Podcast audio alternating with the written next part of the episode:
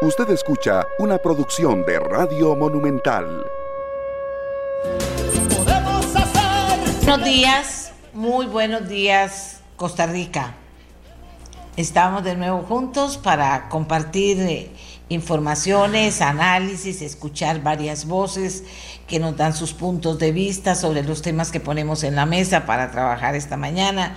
Y entonces eh, también esperamos sus inquietudes, sus comentarios que siempre enriquecen el programa sin duda alguna, inclusive sus preguntas, buenas preguntas que nos envían para que nosotros podamos pasarlas a nuestros, preguntarlas a nuestros entrevistados.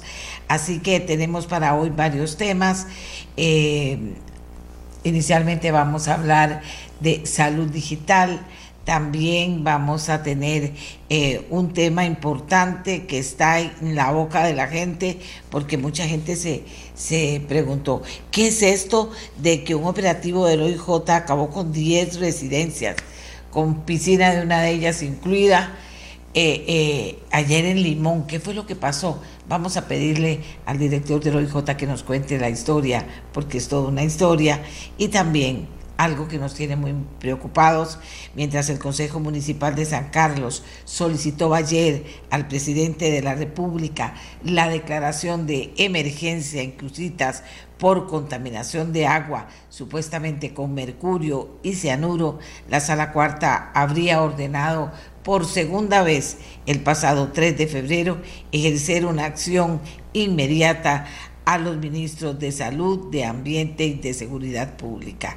Ya había mandado en el 2021 un gran llamado de atención a la presidenta de eh, en ejercicio de ese entonces, Epsi Campbell, al ministro de Salud, a la, ministra de Ambiente. Eh, ya había comunicado la urgencia de lo que estaba pasando ahí. Sin embargo, no se hizo nada y ahora vuelve a enviar la orden y la sala cuarta de que se atienda esta situación. Bueno, de todo esto vamos a hablar en el programa. También decirles que, que es importante tomar en cuenta que con el voto de los diputados de todas las fracciones, incluyendo la oficialista, los miembros de la Comisión de Asuntos Económicos de la Asamblea Legislativa rechazaron y archivaron ayer el proyecto de ley del gobierno del Rodrigo Chávez para vender el Banco de Costa Rica. Eh, Vanessa Castro, bueno, ahí hubo varias opiniones, una de Vanessa Castro del PUS que criticó que tenía una serie de inconsistencias, mientras Olga Morera de Nueva República advirtió de su impacto negativo para las comunidades costeras. Estamos hablando del trabajo de ayer en la Comisión de Asuntos Económicos. Eh, donde Katia Rivera, jefa de fracción del Partido Liberación Nacional, señaló que el plan de gobierno estaba mal redactado y tenía una serie de vicios con respecto a la transparencia del proceso.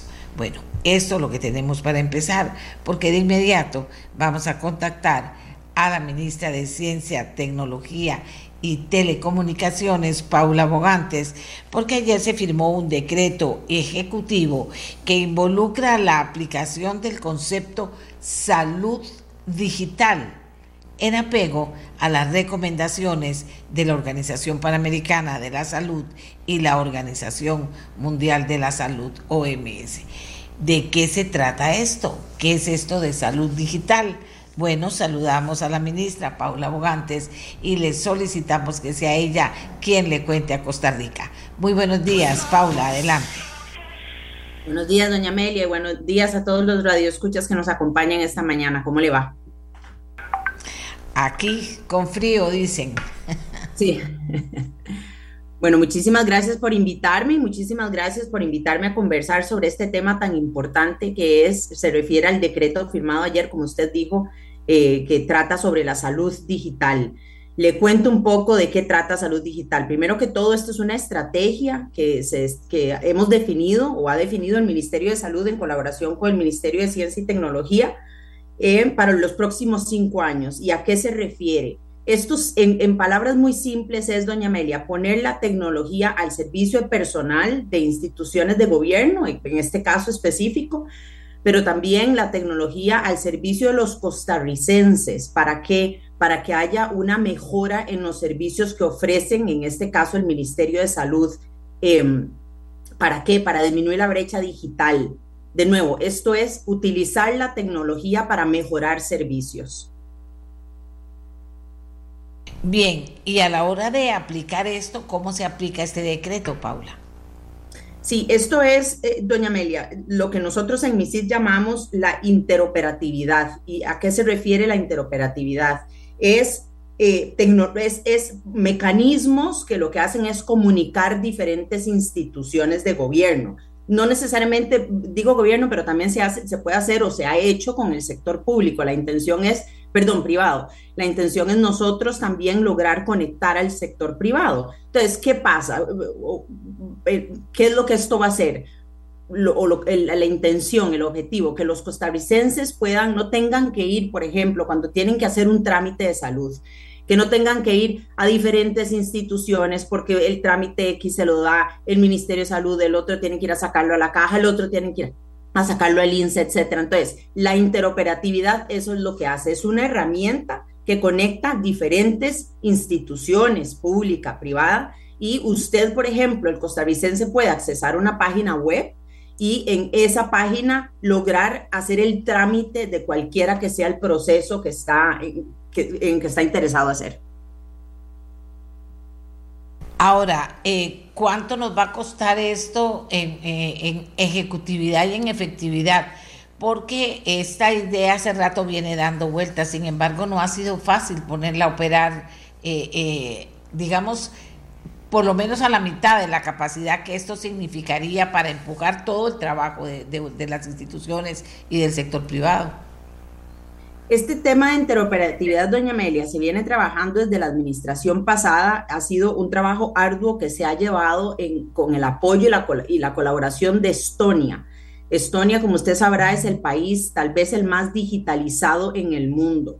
Ellos fueron los que, y se usa como referente para este tipo de, procesos. Por ejemplo, ellos crearon hace muchos años un, programa o un, un software que se llama X-Road, que es de código abierto, y X-Road lo que hace es eso, es una solución de ecosistemas que ofrece el intercambio seguro de información entre organizaciones.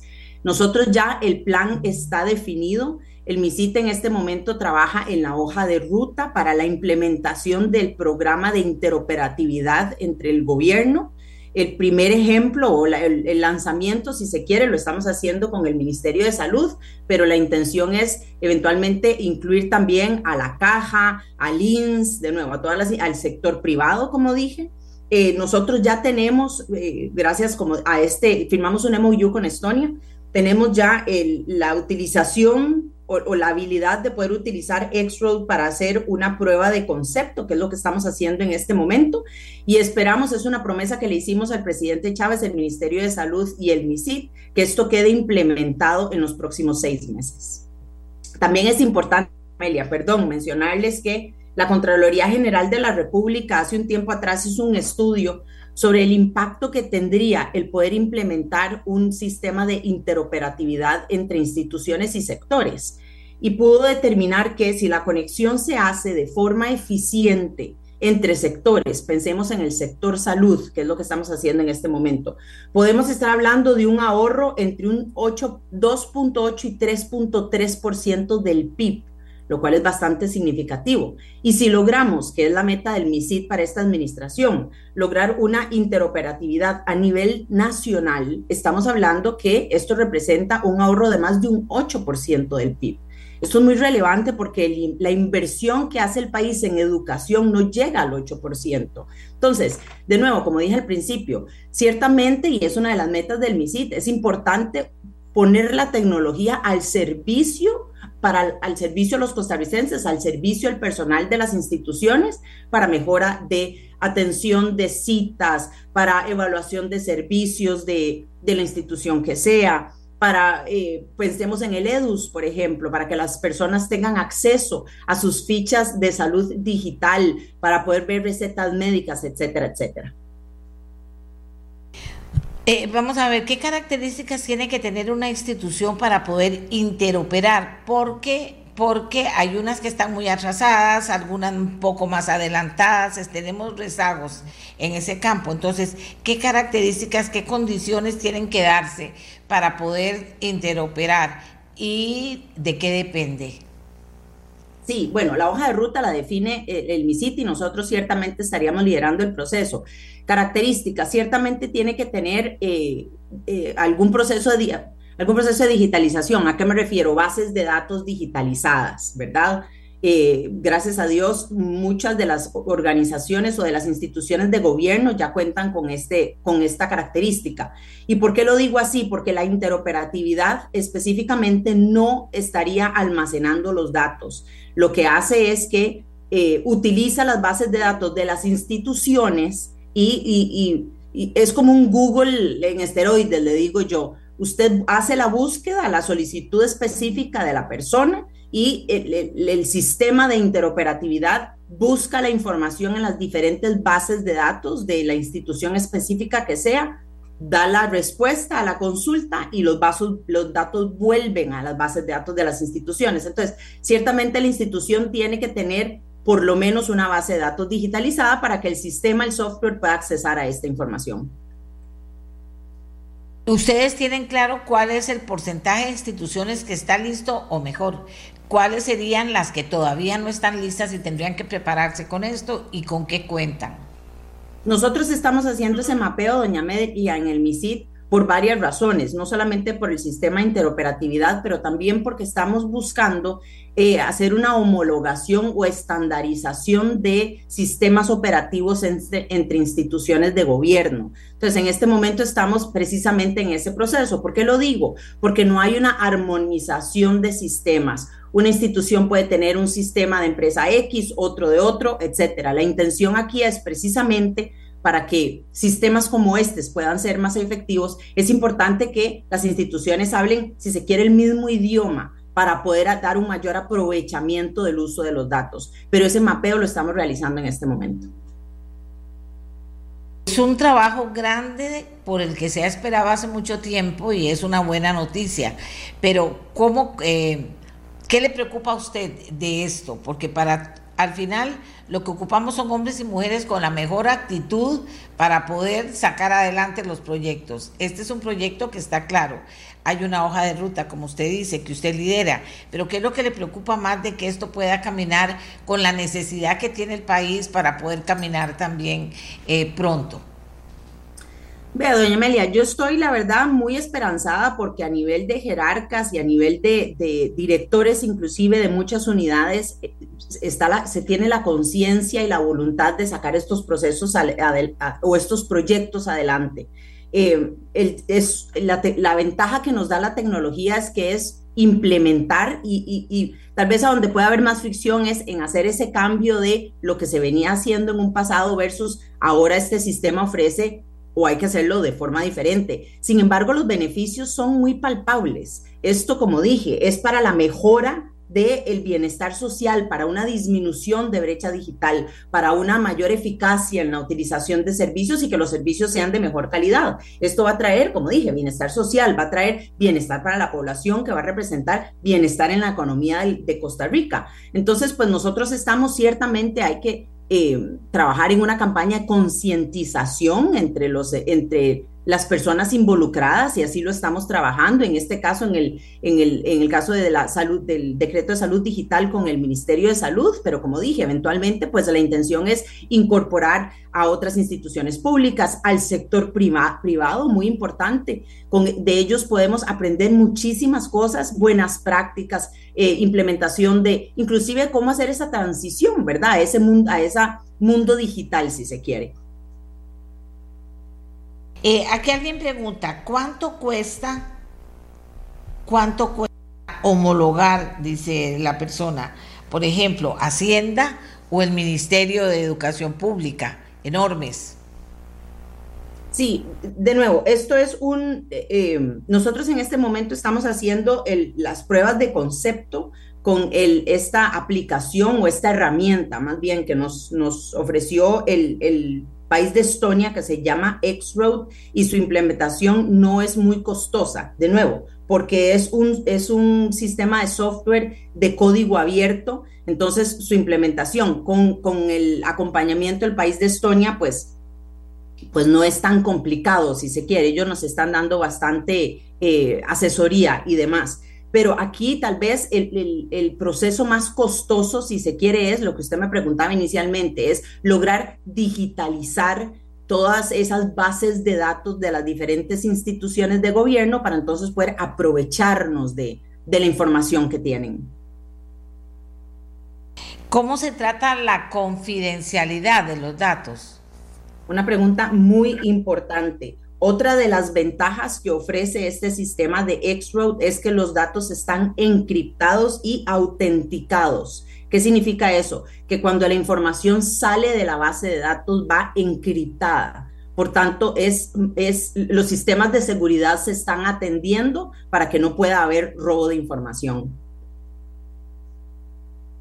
Un proyecto grande, fuerte, eh, eh, Paula, Sí, doña Amelia, pero estamos desde el MISID muy ilusionados por, lo que le comentaba. Eh, es importante que Costa Rica continúe en esa ruta de digitalización, ¿verdad? Que desde el MISID vamos a estar liderando por todas las razones que le dije. Le puedo mencionar otro y por eso es que nos llena muchísima muchísimo de ilusión este proyecto. Em, el MISID en acompañamiento con varias, con otros ministerios de gobierno y el sector privado y la academia desde hace mucho tiempo viene trabajando en una iniciativa que se llama el Global Life Center Hub, en donde también se incluyen multinacionales.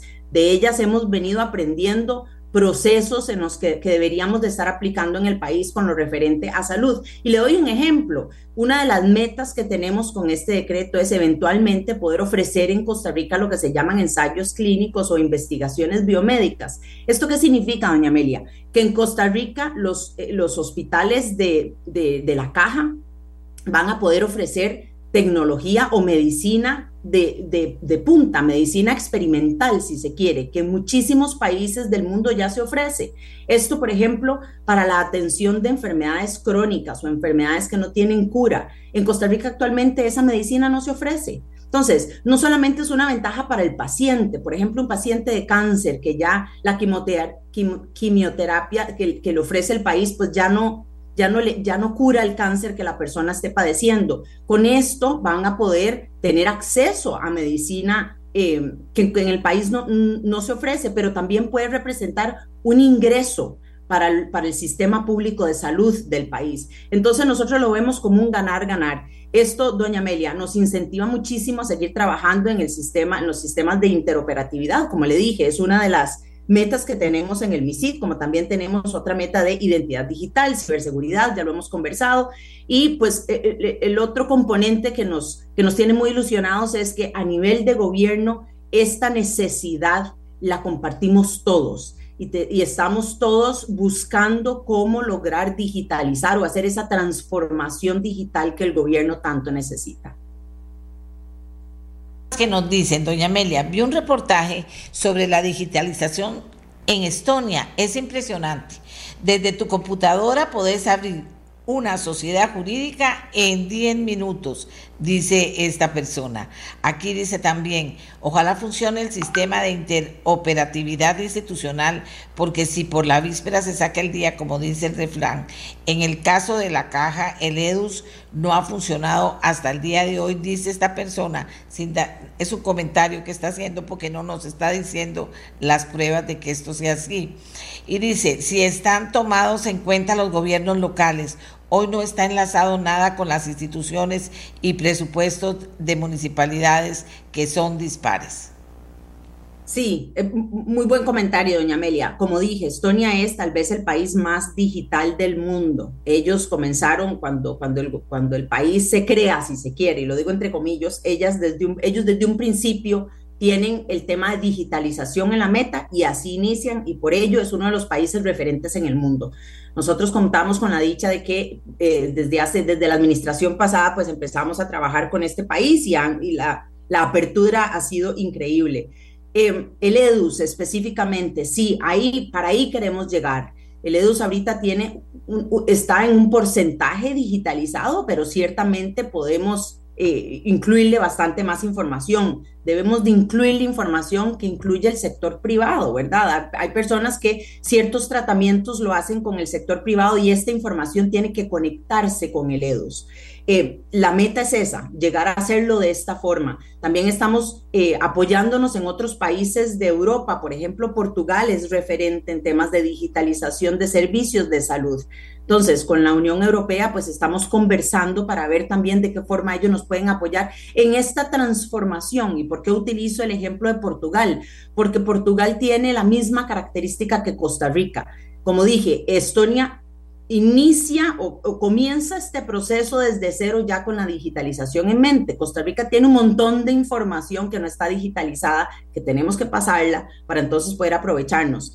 Eh, eh, es el mismo ejemplo de Portugal. Entonces, para ahí vamos, doña Amelia. La intención es que, como dije, el EDU sea una aplicación que tienen las personas en los teléfonos inteligentes, en donde se puedan sacar recetas médicas con, los servicios con, o cualquiera de los hospitales de la caja o del sector privado, que eventualmente se puedan confirmar citas, que eventualmente se pueda, bueno, la persona tenga acceso a su ficha médica, en donde puede ver cuáles son las recetas médicas que tiene, qué doctor fue el que se la dio, cuándo es su próxima cita en el, en el hospital, eh, que sea cuáles son las, las enfermedades que la persona sufre, etcétera, etcétera. Eh, calificación de servicios, muy importante, doña Amelia, es importante escuchar del costarricense cuáles es, qué calificaciones a los servicios que están prestando eh, eh, los servicios de salud en el país, etcétera, etcétera. ¿Y el tema municipal? Sí, perdón, y el tema municipal. Vamos por fases, doña Amelia. Ahorita vamos a empezar con el gobierno central, si se quiere, pero ciertamente vamos por fases y a las municipalidades hay que incluirlas. En todos estos procesos de transformación digital, nuestro interés es eventualmente incluir a las municipalidades. Esto atiende, por ejemplo, este proceso de, transformación digital, interoperatividad, etcétera, pero también, por ejemplo, le hablo de ciberseguridad en ciberseguridad estamos iniciando con el gobierno central, pero vamos por fases y una de las fases incluye a las más de 150 municipalidades en todo el país.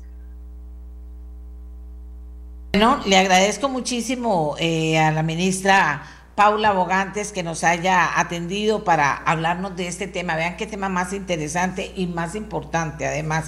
Y, de verdad, ojalá que todos los que tengan en sus manos mover el pedacito o el pedazo grande que sea para que esto avance. Esto es el avance de Costa Rica, señores. O sea, este no es el avance de un gobierno, de una municipalidad, no, es el avance de un país que de verdad estamos muy necesitados. Gracias a Paula Bogantes por atendernos.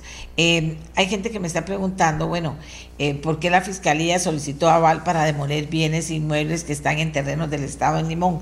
Vamos a hablar de ese tema en algunos minutos, en algunos minutos. También tenemos, vamos a ver eh, cómo logró pasarlo.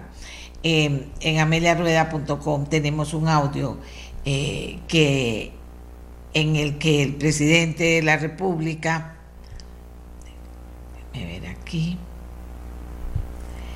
en el, el presidente de la República se refiere a las la escolta a jerarcas del gobierno, la escolta a jerarcas del gobierno. Y esto es importante. Vamos a, a extraer el, el audio de la de la página de ameliarrueda.com. Vamos a hacer una pausa y se los ofrecemos cuando regresemos. De acuerdo. También estamos preparando ya la llegada del invitado que nos va a hablar por qué solicitó, eh, por qué el OIJ hizo este operativo ayer en Limón, del que muchísimas personas han hablado y muchísimas han preguntado detalles. También vamos a hablar de eso cuando regresemos después de la siguiente pausa. Ahora sí, escuchemos al eh, presidente Rodrigo Chávez, ¿qué dice sobre el tema de escoltas a miembros del gobierno. Me amenazan de muerte todos los días. que les metan plomo. Yo estoy poniendo escáneres que va a quitar miles de millones de dólares de la ganancia del narcotráfico. En Costa Rica nunca han dado un vicepresidente solo.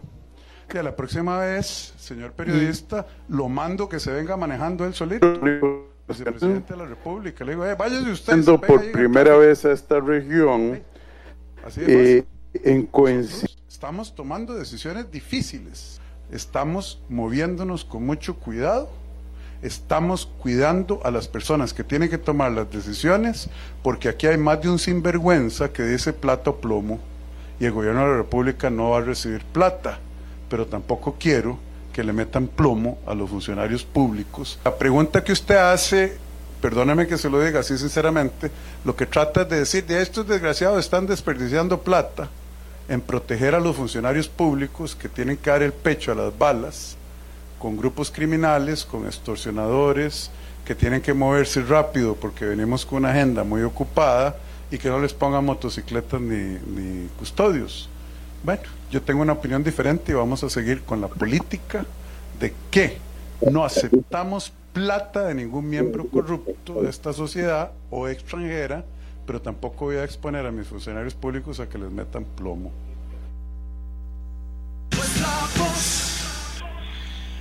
Eran las palabras del presidente de la República sobre la decisión de custodiar a los empleados públicos eh, eh, del gobierno, decisión que seguirá adelante, dice el presidente, incluido el presidente que también se hace acompañar por eh, custodios, por personas que los están custodiando, inclusive en el caso del presidente, no, no sé si en los demás también, supongo que sí habrá armas para poder responder ante cualquier eventualidad. Eso es lo que está pasando y el presidente dice, lo seguiremos haciendo porque y explica y justifica la razón por la que lo están haciendo. Muy bien.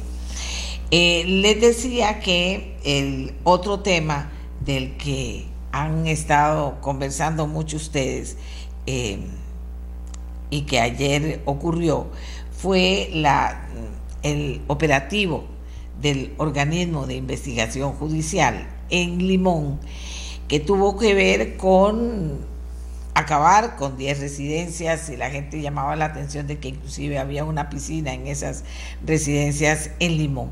¿Qué fue lo que pasó? ¿Quién mejor que el director interino del OIJ, don Randall Zúñiga, para darnos detalles de esta historia? ¿Qué fue lo que pasó? ¿De dónde viene esta historia y esta decisión que los lleva a actuar conforme señala la ley a eh, destruir estas propiedades. Eh, don Randall, usted nos cuenta. Adelante. Muy buenos días, doña Amelia. Un saludo para usted y también para toda su estimable audiencia. Pues sí, efectivamente, el día de ayer hicimos cumplimiento de una orden judicial que ya tenía algunos años de estar ahí pendiente de, ejecutarse. Eh, es una situación que se da hace algunos años en el cual hubo una eh, usurpación de tierras, en este caso de, costarricense de turismo. Y bueno, eh, también existe una, una invasión a lo que es la zona marítimo terrestre y producto de una denuncia que interpone el mismo Instituto Costarricense de Turismo, pues se hace todo un proceso judicial que culmina con esta demolición y ahora estamos en un proceso de estar recogiendo todos los escombros y para irlos a depositar a un, a un basurero específico para no contaminar el ambiente. Sí, porque es tamaño, eh, tamaño montón de cosas. Eh, para que usted nos, nos refresque la memoria sobre eh, la orden judicial que viene pues de una denuncia presentada por el OIJ. ¿Qué era lo que pasaba ahí? ¿Qué era lo que hacían ahí? Bueno, en, en, este, en este lugar en particular, yo no le podría afirmar que estaban haciendo alguna actividad ilícita. Lo que sí le puedo decir es que el canal que da al fondo de estas propiedades este, es muy utilizado por grupos criminales para eh, trasegar droga. De hecho, hace unos meses, cerca, cerca de allí, en otra propiedad, eh, hicimos un decomiso de 200 kilogramos de droga. Y bueno, esta es una situación que a nosotros también nos tenía de alguna forma eh, preocupados e interesados por cuánto son 10 propiedades eh, que tenían acceso a este canal y hay algunas con embarcaciones. A mí me llamó mucho la atención ayer que anduve por allá, que a pesar de que en estos lugares esperaba poder encontrar algún tipo de eh, implementos para la pesca, como trasmayos, cuerdas, anzuelos, etcétera, pues lo único que nos encontramos fueron lanchas rápidas con motores fuera borda y este, también con, con pichingas de, de gasolina. Entonces, eh, pues, pareciera en primera instancia que no estaban dedicados a lo que es el, la pesca artesanal como tal. Pero bueno, lo importante es que ya se, se hizo cumplir la orden. Para nosotros siempre la provincia de Limón es una prioridad, al igual que la provincia de Punta Arenas, en este contexto que estamos de aumento de homicidios. Y este, este es un, un mensaje claro de que la ley está para cumplirse y que nosotros como organismo de investigación judicial, la Fiscalía General y también con el auxilio o colaboración de Fuerza Pública, pues se ejecutó el día de ayer esta orden que para la institucionalidad pues revista gran importancia, ya que se devuelve este, las tierras al Estado como tiene que ser y las personas que están siendo imputadas por el delito de usurpación de, terrenos del Estado, eh, pues irán al juicio que corresponda. Eh, don Randall, tomando en cuenta que es una zona tan crítica, ¿qué pasa una vez que destruyen todo eso? ¿Se pone autoridad? ¿Qué, va a pasar tomando en cuenta lo que este canal significa para, para llevar droga hasta la zona? Eh, lo que hacemos nosotros es poner en, posesión al Instituto Costarricense de Turismo. Nosotros nos vamos a quedar ahí durante esta semana y la siguiente semana, aprovechando de que es un contingente de fuerza tarea bastante amplio, son como 200 efectivos Estamos también haciendo este, algunos operativos focalizados en, la provincia de Limón para contener un poquito la, incidencia criminal, especialmente en lugares que ya tenemos determinados que son bastante eh, riesgosos y problemáticos. Y aparte de eso, pues eh, tenemos eh, bastante información que quisiéramos ir investigando respecto a ciertos lugares y para eso vamos a aprovechar este recurso también humano que tenemos disponible por estas dos semanas.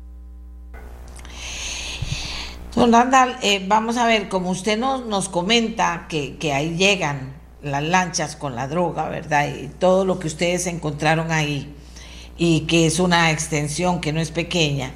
Entonces, ¿el ICT se va a hacer cargo de la seguridad hoy ahí o qué pasa sabiendo que es un lugar donde se, llegan las drogas al, al, país? ¿Cómo se va a hacer con, esa, con ese lugar o que quede ahí a la libre y lo sigan haciendo? Estamos hablando de una franja de terreno de 800 metros que colinda con un canal, como usted bien lo acota. Este, nosotros lo, vamos a dejar todo el terreno completamente despejado, sin ninguna edificación, eh, ya quedaría totalmente visible.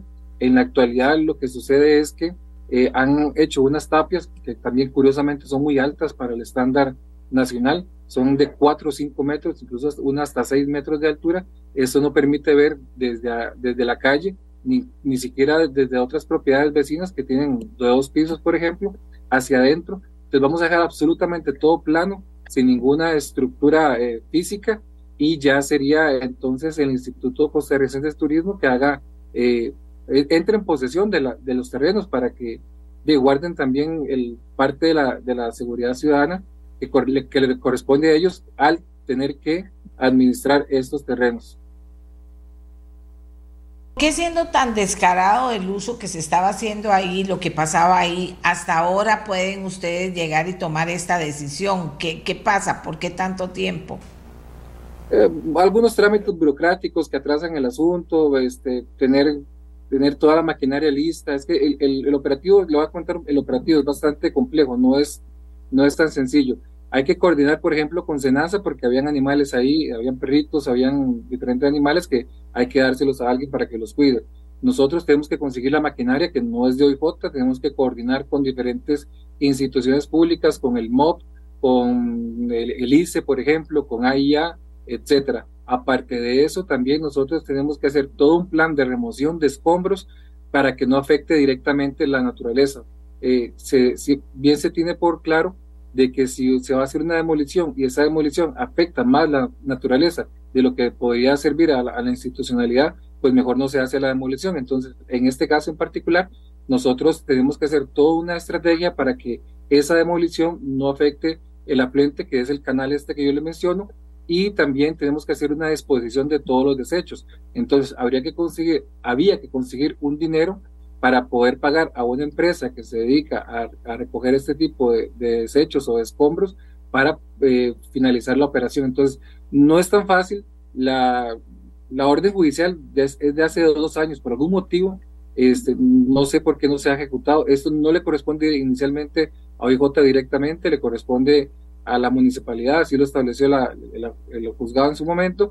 Sin embargo, este, ante una acción que realiza el Ministerio Público, el OIJ también interviene porque hay un delito de por medio, este, que es usurpación de terrenos del Estado y también infracción a la ley marítimo terrestre.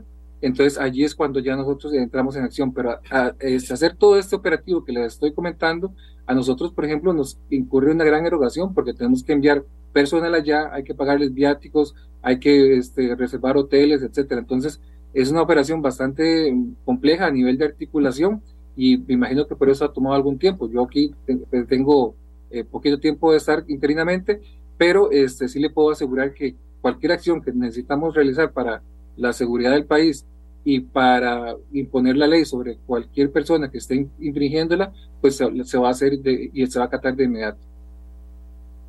Excelente que se haga un aplauso a que se haga, de verdad, pero el tema es que cómo permiten una municipalidad las tapias de ese tamaño para que no se vea del otro lado donde se sabe que pueden llegar lanchas a dejar droga.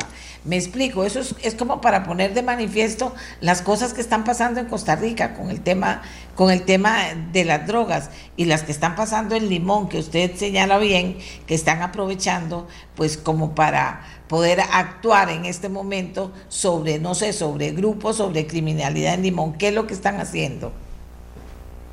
nosotros, por ejemplo, eh, le voy a comentar algo. Eh, el día de ayer, aparte de esta, de esta operación, hicimos tres allanamientos en Limón 2000. Es un caso de tortura, o sea, tipificado así por el, fiscal eh, del, de auxiliar del caso.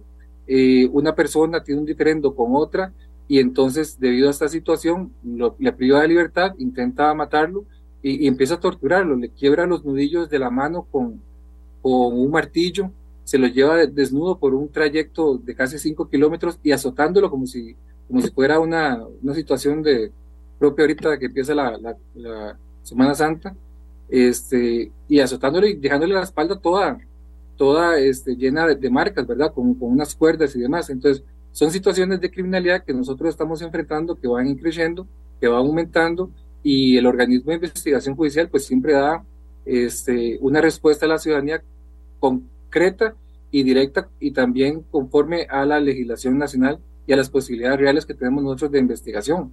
Entonces, esta actuación que se está haciendo aquí en Limón, de derribar estas estructuras, eh, lo que acaba de pasar hace poquito con este sujeto que le digo, eh, varios eh, casos de droga que desarticulamos en Valle de la Estrella, que fueron cinco vendedores de droga que limpiamos todo lo que es Valle de la Estrella, eh, la venta de narcomenudeo. Aparte de eso también, eh, las exportaciones que se han dado últimamente utilizando un puerto, eh, la plataforma o la estructura de un, de un concesionario de puertos de Limón, son acciones concretas que, que el OIJ ha realizado, aunado también a todas las otras acciones que hemos hecho en Punta Arenas y en diferentes lugares. A mí me llegan todos los días entre 10 y 15 eh, operativos policiales que realizamos con allanamientos, con intervenciones, etcétera.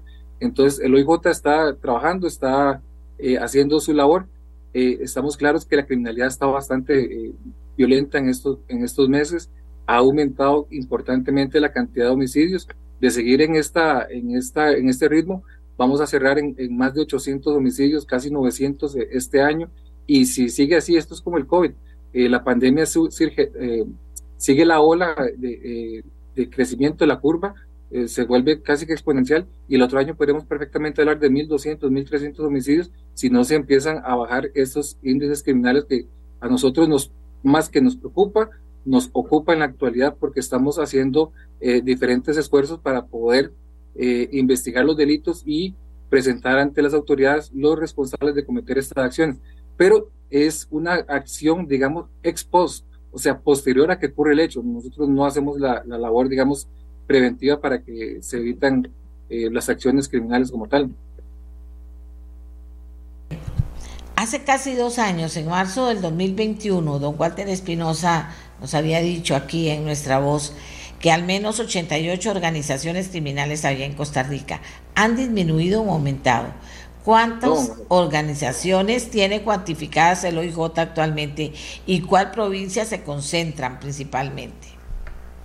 Eh, son, ahorita estamos en 245, al, inicio del año eran 227. Nosotros hacemos un, repaso todos los años de, de, las, de, los grupos criminales que estén, que nosotros estemos trabajando eh, activamente, andan alrededor de 80. Hemos desarticulado desde el momento que le ha hablado don Walter a la fecha este, 94 grupos criminales y tenemos 80 en, en trabajo. Usted hace los números, le va a dar como 170 y resto. Y la diferencia de 170 y resto a 245 son las que no hemos podido abarcar porque no hay recursos.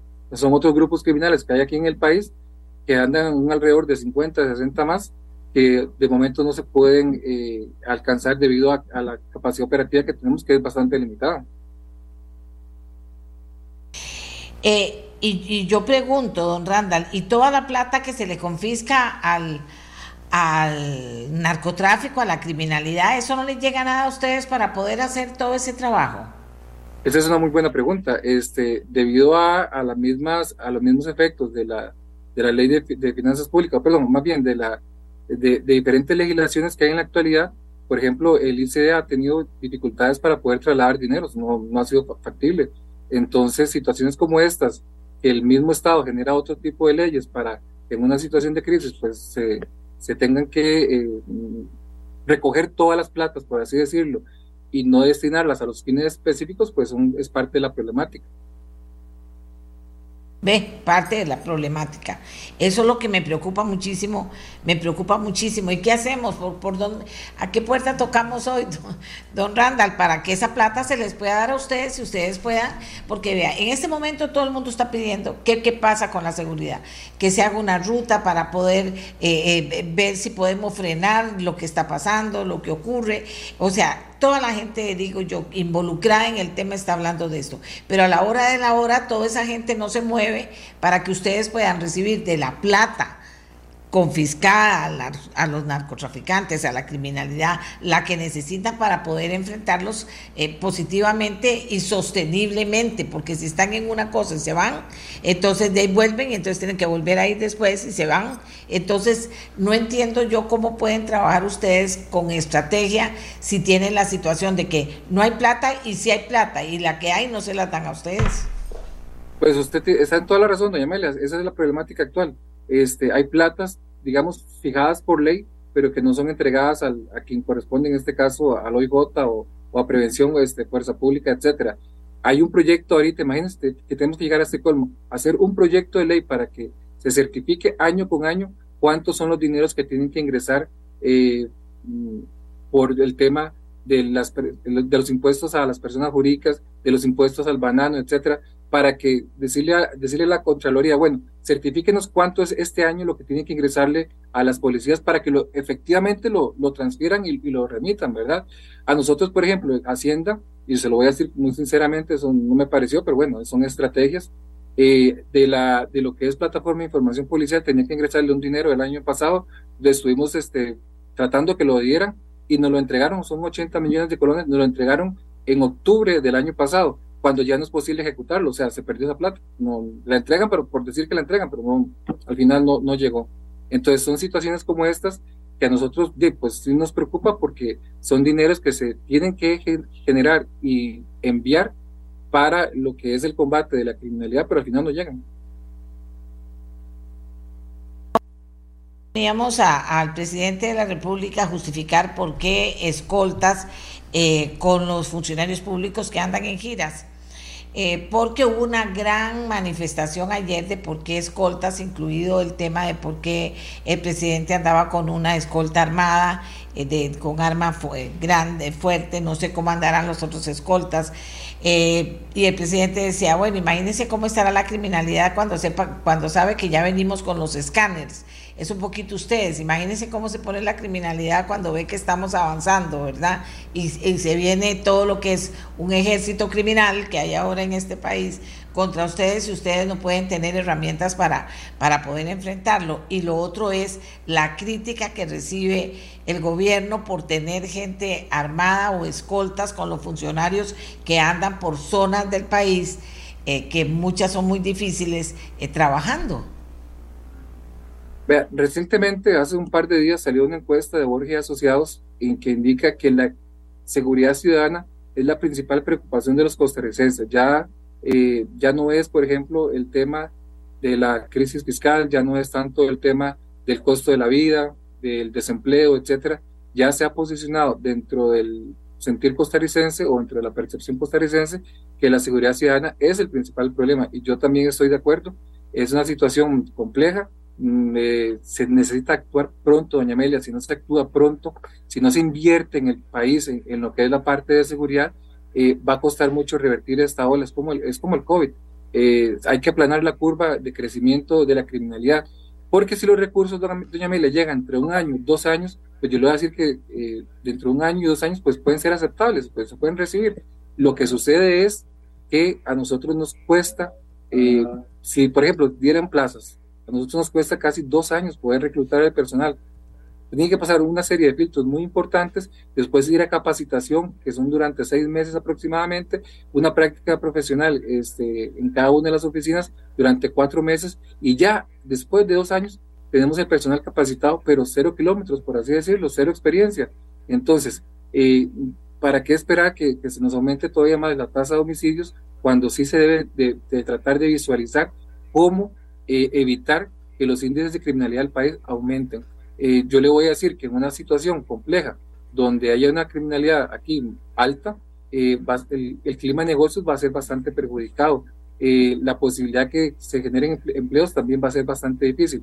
Entonces, hay que hacer una introspectiva, un insight, como le llaman ahorita, y determinar que no todo necesariamente se, se va, tiene que ir por el lado fiscal. También tenemos que guardar un equilibrio entre lo que es la parte de la seguridad ciudadana y también lo que es la parte de la salud de las personas. Doña Gloria Navas, diputada, eh, nos envía el, la siguiente comentario. En la Asamblea estamos organizándonos para tomar acuerdos y promover las leyes que requieren inmediata aprobación en los temas económicos y algunas reformas a las leyes. Esos proyectos requerirán del procedimiento de trámite rápido y vamos en camino a esos acuerdos. Yo confío en que en los próximos días me puedo reintegrar a la Asamblea y a la Comisión, dice doña Gloria, que como ustedes saben estuvo muy enferma y ha estado incapacitada, está incapacitada. Pero estamos trabajando en eso, porque la labor es de conjunto y de mucha coordinación entre todos los poderes de la República. Creo que la única forma de poner la acción a caminar, incluso hay que considerar una declaratoria de emergencia, dice doña Gloria Nava. Don Randall, ¿qué le parece? Así es, con doña Gloria hemos hablado ya en varias ocasiones, ella ha sido una, gran aliada en el tema de, eh, como, presidenta de la Comisión de Seguridad y Narcotráfico, en el tema de las reformas legales que se, necesitan.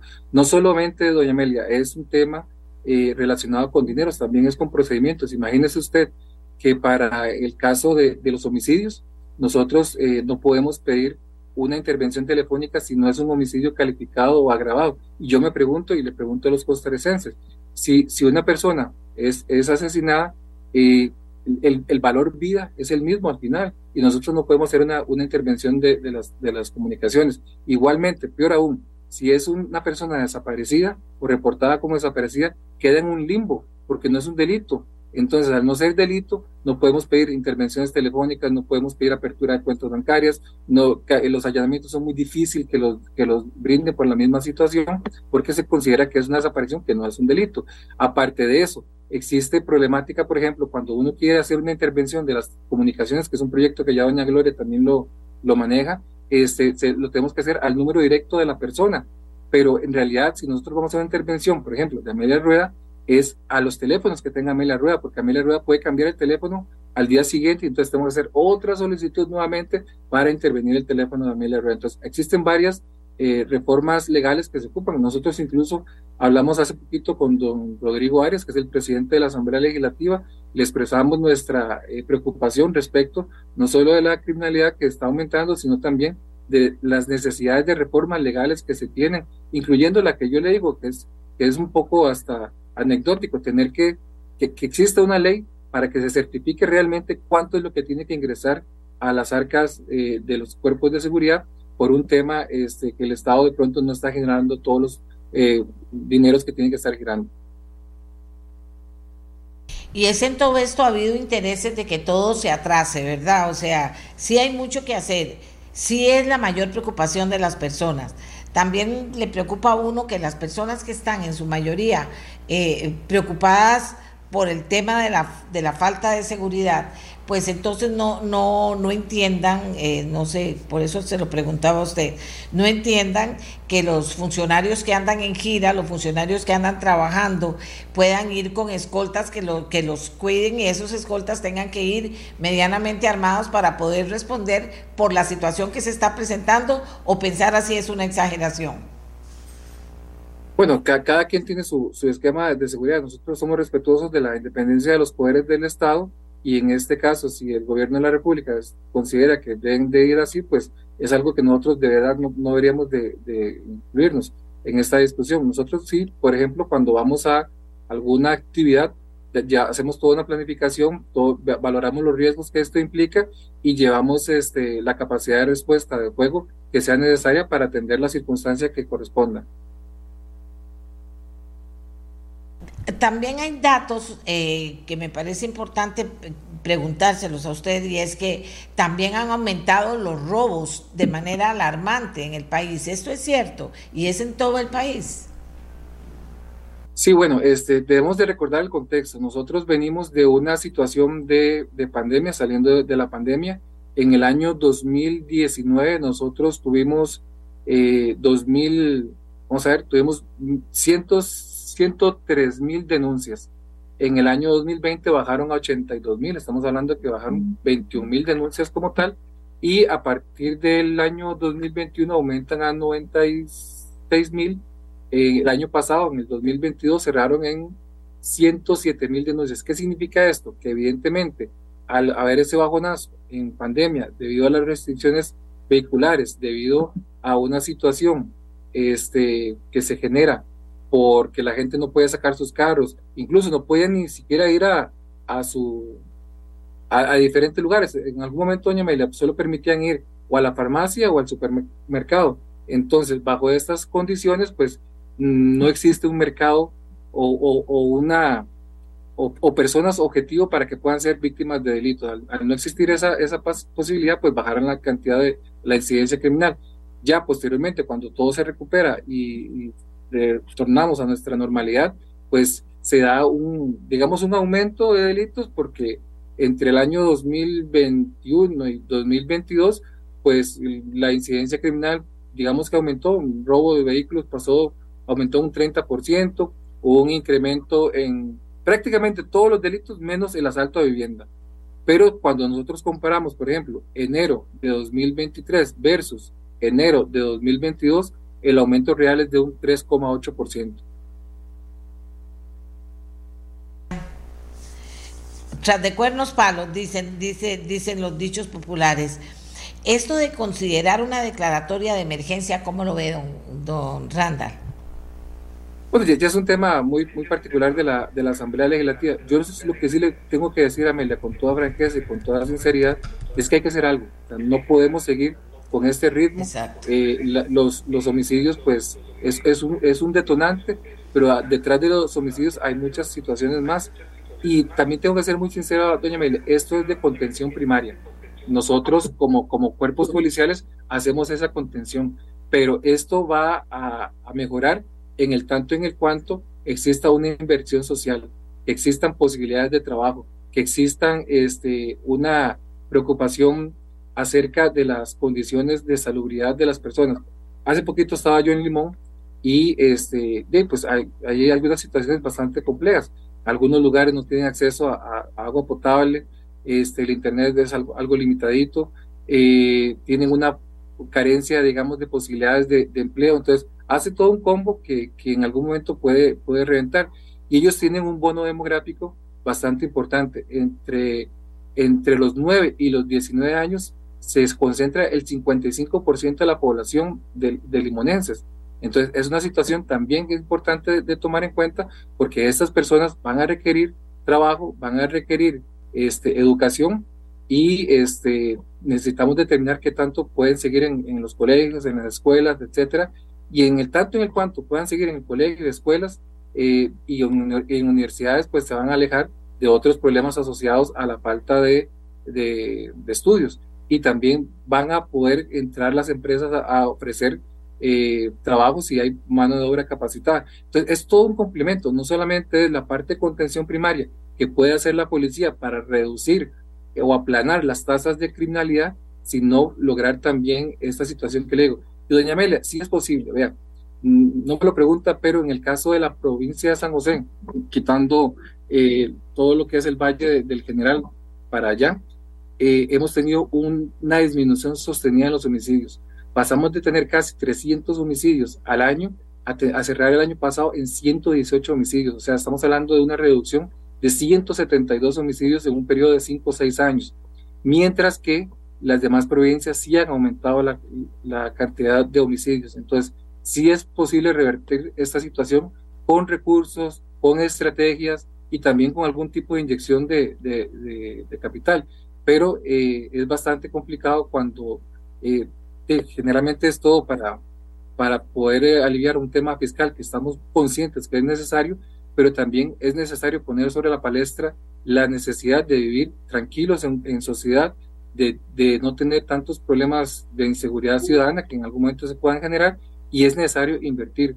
Yo entiendo que Fuerza Pública requiere 2.000 efectivos, es importante que se les puedan es, asignar a ellos y nosotros también como institución, eh, ante el aumento de la, de la cantidad de delitos, delitos que no solamente, doña Amelia, han sido por una cuestión de la criminalidad. El mismo Estado costarricense se ha, se ha encargado de aumentar esta carga eh, de trabajo de, de, los cuerpos policiales cuando generan leyes eh, que buscan un tipo de, persecución criminal, pero sin un contenido económico. Y nosotros estamos de acuerdo, vea, a mí me encanta y, me, y yo tengo una gata y tengo un perrito, pero, pero nosotros nos dieron un, una ley de bienestar animal sin recursos. También estamos muy de acuerdo en que exista eh, una persecución penal en temas de acoso sexual, en temas de relaciones impropias, pero tampoco generaron recursos. Y en, en, personas desaparecidas menores de edad tampoco generaron recursos, a pesar de que estamos muy de acuerdo en ese tipo de, de ideas. Eh, también sucedió con lo que es eh, eh, mm, la ley de tránsito, que incorporaron tres conductas penales, por ejemplo, conducir es ebrio, eh, pero tampoco generó recursos. Y nosotros cuando tenemos que trabajar ese tipo de casos, eh, nos involucra tener que hacer examen de, de laboratorio, de la toxicidad, de, de, ver si hay alcohol en la sangre, etcétera. Y así yo le puedo enumerar una gran cantidad de leyes, doña Amelia, que se han generado últimamente y esto ha aumentado la cantidad de trabajo del organismo de investigación judicial y al final no generan un recurso y nosotros tenemos que ver qué hacemos. Si, si, si atendemos la criminalidad, que es algo que deberíamos de, de estarlo haciendo eh, mayormente con mayor este, dureza o estar viendo, digamos, cosas eh, pequeñas o, o, asuntos que, que de pronto eh, deberían de estarse viendo, pero con la asignación de recursos. Solo para darle una idea, cuando eliminan la cuantía de los hurtos, en su momento, eso nos representó eh, un aumento de 20 mil denuncias en prácticamente dos años. Entonces, son situaciones que el mismo eh, Estado costarricense ha generado pero aparte de eso también la criminalidad ha aumentado. Entonces, de, pues está convirtiendo como un cóctel ahí eh, bastante perjudicial y nosotros tenemos que buscar cómo ser más eficientes, pero llega un momento en que hay que, que hay que poner la, eh, la situación en, en, en, meridiana claridad para que todos podamos entender la dimensión del asunto y que es necesario también invertir en seguridad. Ya, como le digo, la seguridad ciudadana es la principal preocupación de los costarricenses, ya no es el desempleo, no es la crisis económica, es la seguridad y, claramente se entiende por qué. Eh, ya para terminar, le agradezco mucho, eh, don Randall, todo lo que, lo que ha conversado con los costarricenses. Eh, para terminar, donde empezamos, pero también falta una ciudadanía que esté despierta, ¿verdad? O sea, que no agarre de excusa la mala situación para permitir cosas que pasan, que sino como una tapia de tantos metros ahí donde se sabía que era un canal por el que llega la droga y se queda ahí, se queda ahí, o sea, ¿cómo esas cosas pasan? ¿Cómo una, cómo una municipalidad permite que eso pase? Y no a los años, cuando ya hicieron toda la plata del mundo utilizando la zona, y toda la gente sabe que eso pasa. Don Randall, eso es muy triste. Eso es muy triste, que pasen esas cosas, porque para levantar una tapia de 7 metros, cuando ya llevaba tres, la municipalidad tiene que pararlas, y no paró nada tampoco. Entonces, ¿cómo estamos metidos en un zapato, yo entiendo, pero también es muy duro ver que, que todo eso estaba pasando ahí, que pasaban los años, que ustedes no recibían la orden para ir a, allanar eso, eh, que no tienen la plata que necesitan, que está ahí guardada y no se la dan por trámites burocráticos, de entonces a dónde vamos a ir. Ahí la que está aplaudiendo es la criminalidad. Sí, sí, son, son situaciones ya este, de, de propiamente la burocracia estatal que, que a veces no, no se mueve tan rápido como, como la policía se mueve. Nosotros tenemos una, una gran ventaja respecto a otras instituciones que como policías pues tratamos de hacer el trabajo bastante rápido, así lo exige la, misma criminalidad, no podría ser de, otra forma.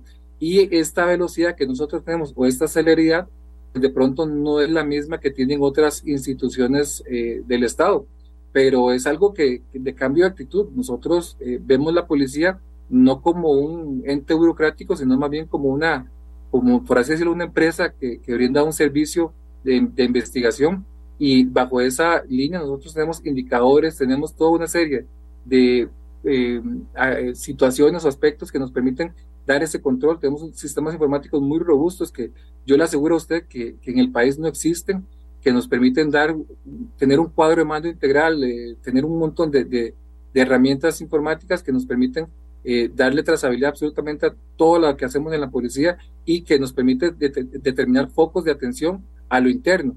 Esa situación, digamos, esa visión que tiene eh, eh, OIJ sobre su quehacer, de pronto no está igualada o no está eh, tan eh, permeada en otras instituciones. Recordar que para nosotros el, el principal este, valor es la mística, o sea, el compromiso. Y nosotros como organismo de investigación judicial lo tenemos muy interiorizado. Bien, eh, le agradezco muchísimo a don Randall Zúñiga, director interino del organismo de investigación judicial, por todo lo que nos dijo. Hay que conocer de estas cosas, no solo para respetar el trabajo de la gente, sino también para exigir que se abran canales que tienen que abrirse. En la burocracia no entiendo por qué no se abren, no entiendo. Para pasar un papel de un lado y firmarlo se necesitan horas, nada más. No entiendo. Pero también para el tema de la plata que está ahí, que se ocupa precisamente para que se pueda ser consistente y permanente en, en esta etapa de la lucha en la que está el OIJ con las organizaciones criminales. Pero en fin, le agradecemos mucho, don Randall, su, su generosidad para, para darnos información que le permitan a la gente tener mayor conciencia de lo que está pasando. Gracias.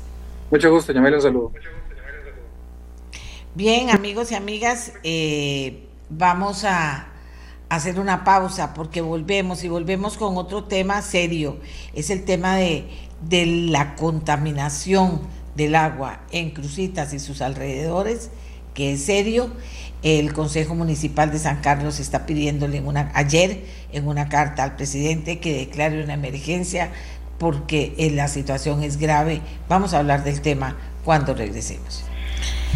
Amigos y amigas, el Consejo Municipal de San Carlos, el Consejo Municipal de San Carlos solicitó ayer al presidente de la República la declaración de emergencia en Crucitas por contaminación del agua, dicen con mercurio y cianuro.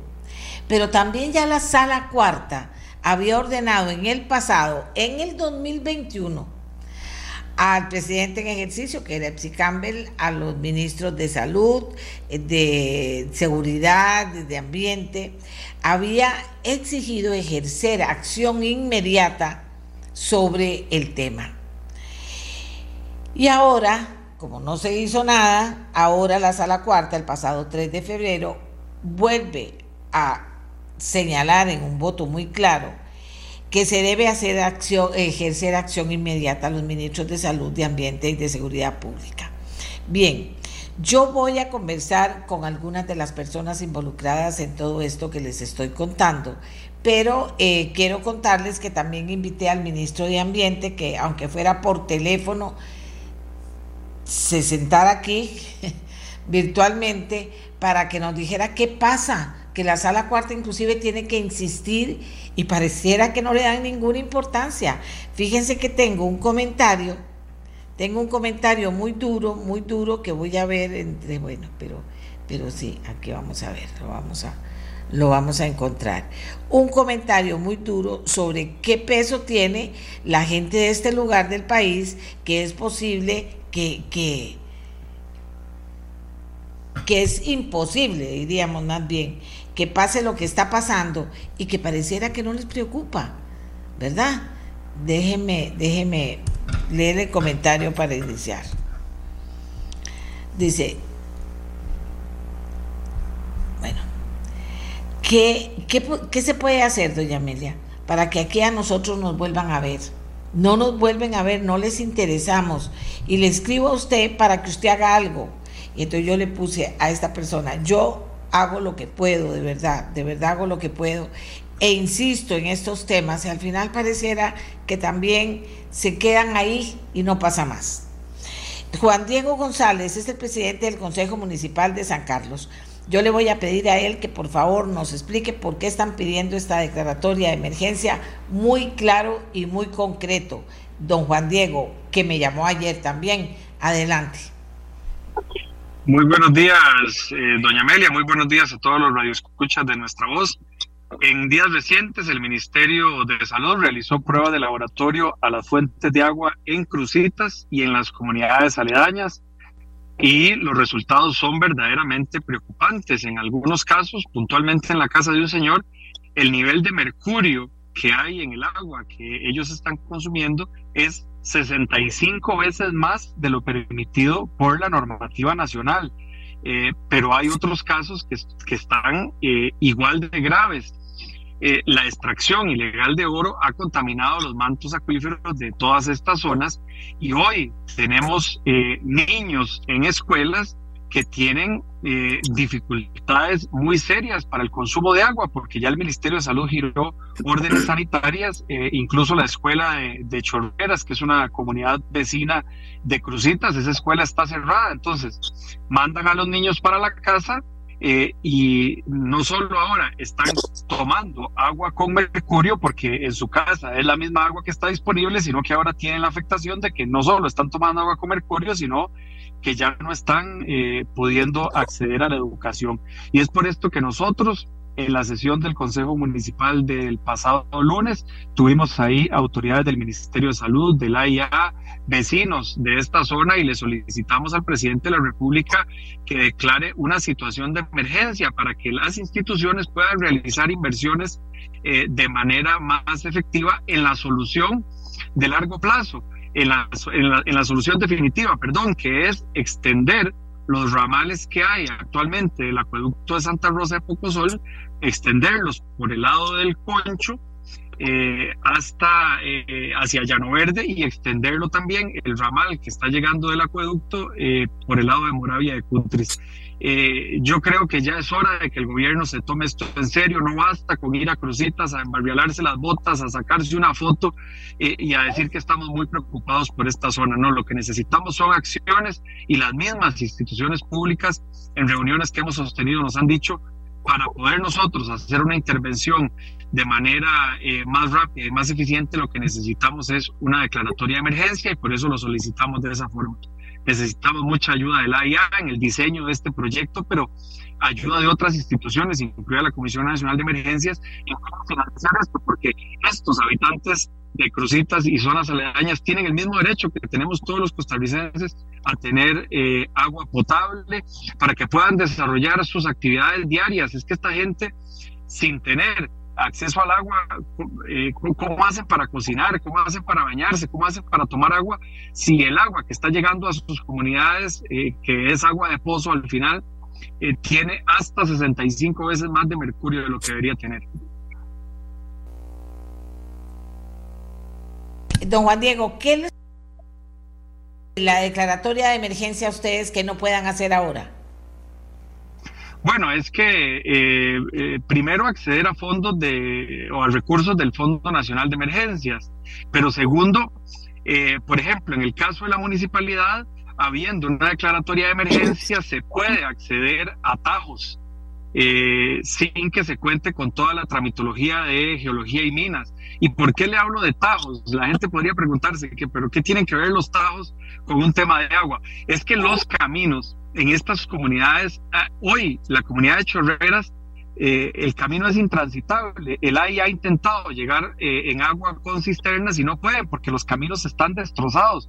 Los accesos a, a crucitas, el camino está también en muy malas condiciones. Entonces, a pesar de que el AI ha, ha intentado llegar con cisternas, hay comunidades a las que todavía no se le ha podido llegar. Eh, pero al final esta situación de los cisternas, de, estarle llevando agua a la gente en pichingas, no es sostenible en el largo plazo. Y por eso es que nosotros estamos eh, solicitando que se piense ya en la solución definitiva, que la solución definitiva es extender el acueducto de Santa Rosa de Pocosol, que según nos ha indicado la gente de la IA, existe la capacidad técnica, existe el recurso hídrico y aquí lo que se necesita es la infraestructura para llegar a esas comunidades con, agua de manera definitiva.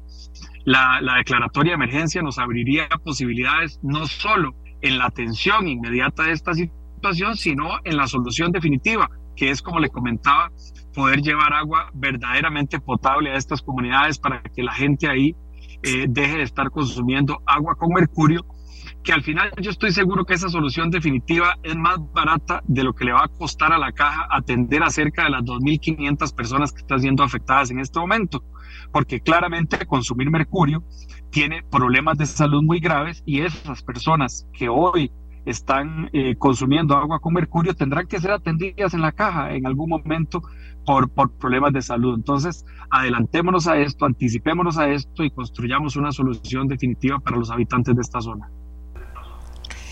Eh, gracias. Si esto no es una emergencia, no entiendo que pueda ser una emergencia, pero bien, la carta se envió ayer al presidente de la República y se está a la espera de una respuesta. Don Juan Diego, yo le voy a pedir a usted que me presente a nuestro siguiente invitado, que es un vecino de Crucitas, Paulino Cambronero. Eh, preséntemelo usted. ¿Quién es Paulino Cambronero?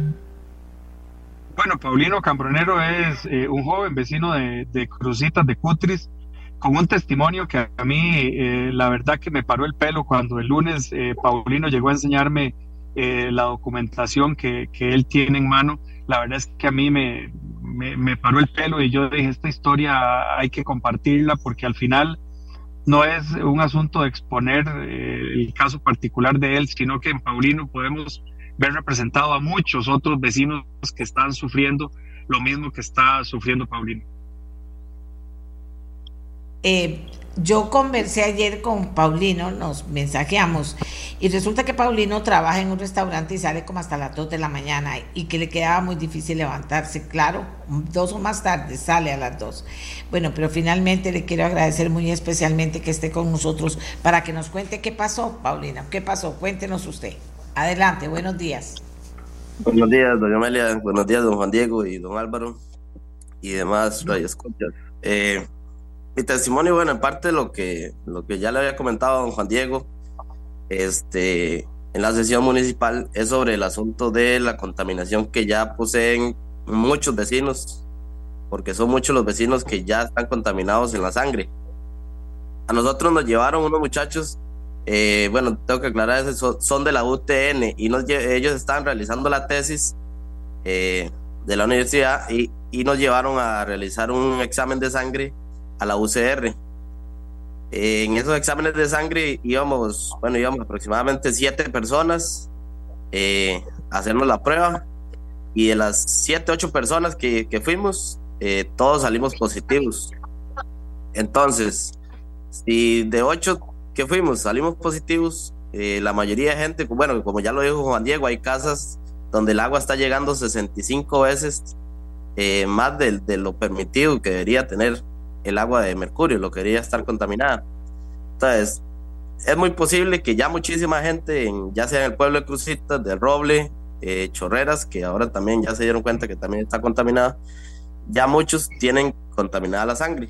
Entonces, esto, esto va a ser un problema para la caja, principalmente, creo yo, cuando lleguen a, tener que, que, que, que, atender a toda esa gente con, con problemas de salud.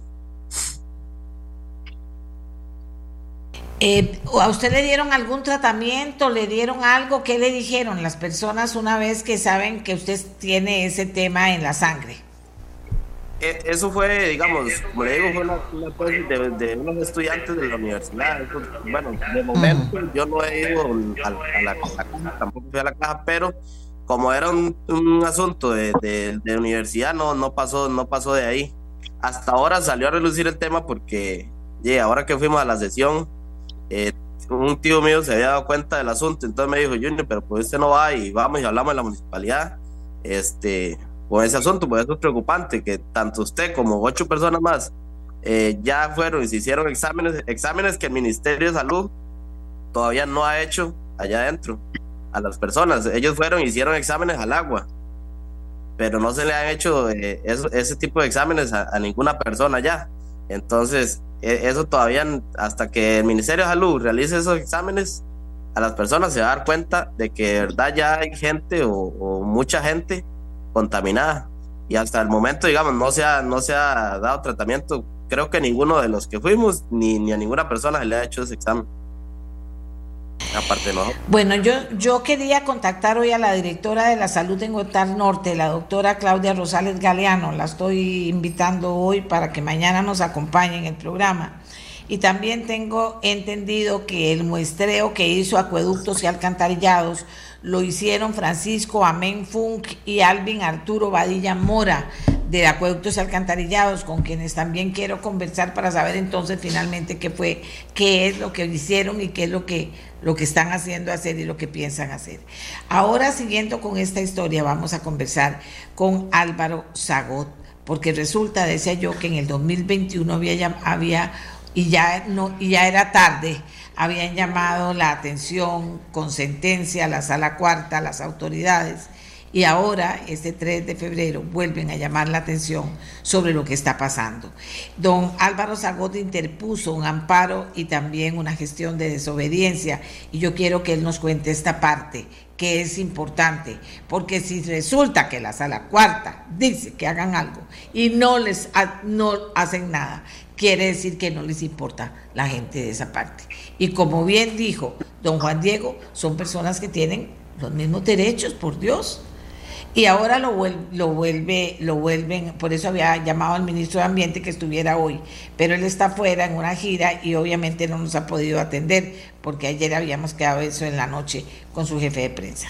Bien, entonces ahora lo vuelven a hacer y ¿qué va a pasar? Don Álvaro, cuéntenos usted que sabe muy bien eh, esta parte de la historia. Sí, buenos días, muchísimas gracias este, a toda la gente que nos está escuchando y a usted por invitarme y a los compañeros que están aquí conectados. Eh, así a modo de síntesis, eh, doña Amelia, eh, fíjese que en el 2019 nosotros presentamos una gestión ante el Ministerio de Salud porque se tiene un reglamento para suelos contaminados, como en este caso con mercurio, y ya era harto conocido por todo el mundo porque desde el 2017 era más que claro por notas y demás. Eh, donde presentamos la nota eh, el Ministerio de Salud pasa el asunto al MINAE, el MINAE se le devuelve a Salud y empiezan en un juego de ping-pong. Entonces presentamos, decidimos como sector ecologista que no nos queríamos quedar tranquilos ante la gran contaminación que se manifestaba, tala de bosque, etcétera. Eh, decidimos presentar una eh, gestión ante la Sala Constitucional, como usted lo ha adelantado, de recurso de amparo. La Sala Constitucional efectivamente encuentra con lugar nuestro amparo este, que iba más que todo, no porque se regulara la parte de, la, de los mineros que estaban entrando y saliendo, sino también este, la parte de la minería y que sepa, y es muy importante esto, doña Amelia, que hay un informe en este expediente de la Sala Constitucional que señala que el oro estaba saliendo principalmente por el, el aeropuerto Juan Santa María, por unas mafias que existen en Costa Rica que estaban haciendo pasar esto como oro fundido del anillo de la abuela, etcétera. Entonces no todo el oro se estaba yendo para Nicaragua como nos han hecho creer. Pero bueno, este, la sala constitucional efectivamente, como usted lo dice, declara con lugar el amparo y este, ordena al Ministerio de Salud tener que establecer, y a BINAE y a Seguridad tener que establecer planes de mitigación y de restauración del daño ambiental eh, al no obedecerse ninguna de las gestiones, ni el gobierno anterior ni este, porque no solamente estamos hablando del gobierno de Chávez, sino también el gobierno de pasado. Eh, la sala constitucional expone, y esto es sumamente importante, doña Amelia, la sala constitucional expone que este es el principal y más agresivo caso de contaminación que ha existido en Costa Rica y que no se está haciendo absolutamente nada, porque tanto Ministerio de Salud como MINADA a la hora de responder, lo que alegan es que no tienen personal para atender la situación de cómo manejar y cómo mitigar este, principalmente los daños por mercurio. Y además le agregan que ahora hay una gran cantidad de cianuro que también se, eh, se utilizó y que quedó en el terreno. O sea, estamos hablando de dos este, componentes químicos altamente contaminantes en un sitio no solamente de contaminación a mantos acuíferos, sino que estamos hablando también de contaminación este, por aguas superficiales. Y recordemos esto, doña Amelia, que aquí nomás de Crucitas está también el río San Juan, o sea que eventualmente hasta podríamos estar hablando de una contaminación transfronteriza, lo cual ya nos eh, involucra porque ya sabemos que Nicaragua se nos ha llevado a la Corte Internacional de Justicia problemas todavía más serios, o sea, ya los compañeros de lamentablemente de la zona norte están viviendo eh, en carne propia los problemas de la contaminación con mercurio que se, de acuerdo a nuestras convenciones internacionales como Minamata, debidamente ratificada por Costa Rica y demás, esto no debería de estar pasando, pero está ocurriendo. Y el gobierno lo que alega es que no tienen fondos, que no tienen personal, este, que verdaderamente asombra hacia dónde vamos y qué es lo que queremos para Costa Rica. Y como usted lo está señalando, parece como una zona excluida, la zona norte, de este, los problemas eh, ambientales que se han generado en razón de la minería ilegal. Que repito, no todo el oro está yéndose para Nicaragua, sino que mucho estaba saliendo o está saliendo por el aeropuerto Juan Santa María por las mafias que dice el OIJ, que están en Costa Rica y que sacan oro de Corcovado, de Avangares y de Crucitas. Álvaro, y el tema ahora es la gente cerraron escuelas, mandaron a los chiquitos allá, no se puede llegar con agua. ¿Qué está haciendo Acueductos? Que fue, es el ausente del programa, pero mañana los voy a llamar para hablar qué es lo que hay que hacer y qué es lo que se puede hacer. En el campo legal, eh, eh, Álvaro, ¿qué es lo que corresponde en este momento a las personas a las que la sala cuarto las está combinando a que cumplan con su deber, que hagan una gestión, qué es lo que debe hacer ambiente, qué es lo que debe hacer salud, qué es lo que debe hacer seguridad pública? La sala cuarta es muy clara en estos, en los razonamientos que da, en la sentencia que da. Sí, este, efectivamente, yo creo que la gente de la municipalidad, como nos acaban de exponer hace un rato, están actuando por la vía correcta. Yo creo que aquí es una declaratoria de emergencia lo que está urgiendo para que este, se envíe más personal, para que más fondos vayan hacia la zona norte, propiamente hacia, hacia donde está Crucitas y alrededores, Chamorro, etcétera. Es sumamente importante que esto se haga, porque aquí no estamos hablando simplemente ah, porque a mí se me ocurre, no, es que estamos hablando de derechos humanos fundamentales y de consecuencias lamentables para personas que ya este, se les ha detectado o se les podría detectar este, esa contaminación. Veamos que lo que el compañero antes nos exponía era de un trabajo de investigación de la universidad que este, casualmente este, detectaron esa situación.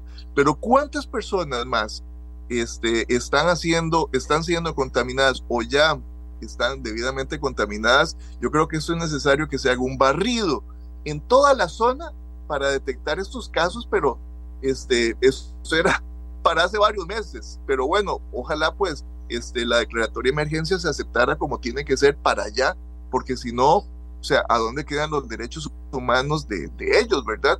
Y de las, incluso de la gente, o sea, niños, como usted lo está mencionando, y de gente eventualmente que no ha nacido, porque el problema del mercurio, en este caso, es que está fijado al agua. Y hoy en día estamos hablando de personas, pero también tenemos que estar hablando de la biodiversidad que también se podría estar contaminando y luego alguien caza este, un venado, etcétera, este, y, este, y estaría ingiriéndolo. O sea, no solamente por una vía, que es la del agua, sino que podría haber otras vías secundarias mediante las cuales las personas se podrían estar contaminando y además la biodiversidad también este, tiene un acelerado proceso de, de no sé, de, de destrucción, de aniquilación, de alteración de ciclos vitales, etcétera. O sea, el problema es bastante serio y urge esa declaratoria de conveniencia para que todas las fuerzas institucionales estén enfocadas en este momento ante el problema, como lo señaló la Sala Constitucional, que es el más grande detectado en contaminación en Costa Rica a la fecha. Bien, eh, voy a conversar de nuevo con eh, el presidente eh, del Consejo Municipal, don Juan Diego González. Don Juan Diego, en ese momento hay gente que entonces está comprobado que está tomando agua contaminada, está comprobado. Se, Acueducto cerró la, la, la, escuela de esa zona que usted mencionó y los niños se fueron para la casa. O sea, ¿qué está pasando con el abastecimiento de agua entonces en este momento en esa zona? O, o, o sea, ¿qué le voy a decir? Es que la gente puede creer que esto es un escándalo de los ambientalistas. No, la sala cuarta sentenció, dijo, eh, Acueductos fue para allá, ustedes han comprobado, inclusive con exámenes que me han mandado, de la contaminación. Entonces, ¿qué corresponde ahora para dotar de, de agua sana a esas personas y para evitar que la contaminación haga daños en ellos serios? Doña Amelia, esto definitivamente no es un escándalo de ambientalistas. Aquí eh, está el testimonio de Paulino Cambronero. Paulino tiene en sangre, determinado por el laboratorio de la Universidad de Costa Rica, tres veces más mercurio de lo que debería tener una persona en sangre. Y esto ya no es un tema de ambiente, estamos hablando de un asunto de salud pública. Eh, yo debo reconocer, doña Amelia, que Acueductos y Alcantarillados ha hecho un esfuerzo enorme en poder llevar eh, agua en cisternas y en pichingas a estas comunidades. Lamentablemente la dificultad de acceso en los caminos no le ha permitido a la IA llegar a todas las comunidades a las que debería llegar. Se están haciendo esfuerzos. Hoy, eh, según me informaron, la maquinaria municipal va a estar trabajando en algunos de estos caminos que AIA les ha dado eh, prioridad, o sea, o que haya dicho a estos caminos todavía no hemos podido llegar con, con estos cisternas.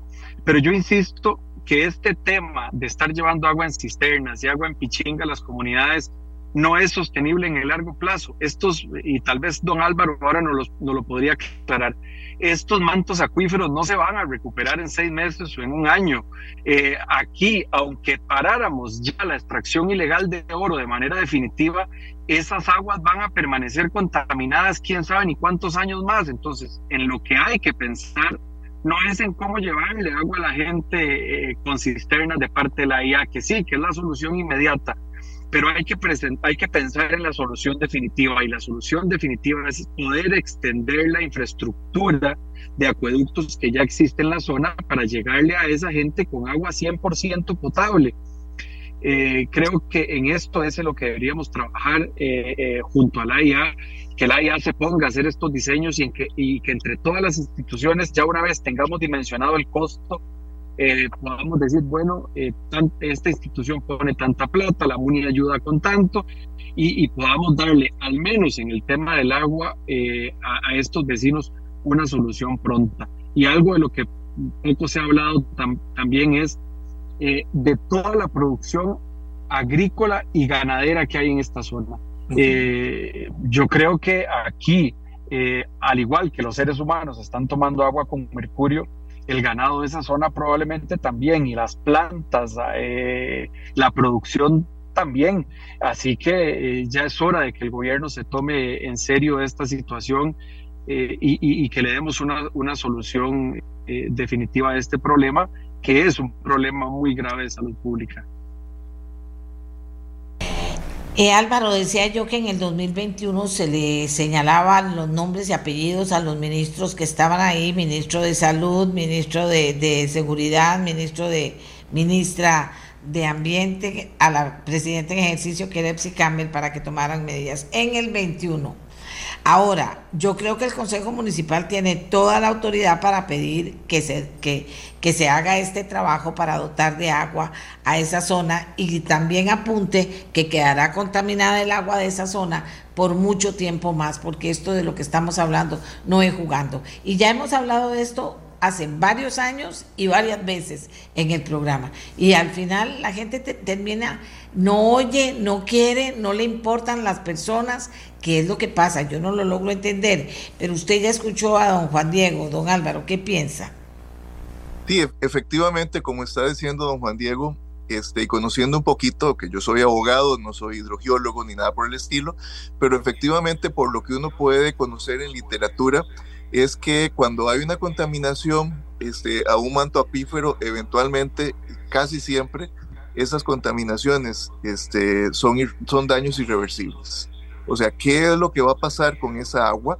Este, el agua superficial de las quebradas y ríos, este, Infiernillo, este, Crucitas, etcétera, que también este, donde directamente estuvieron tratando este, eh, la extracción de oro. O sea, ¿qué va a pasar con, con, todas esas aguas? Hay animales, este, hay este, a la hora que se va a hacer regadíos, etcétera, eh, que se van a estar contaminando.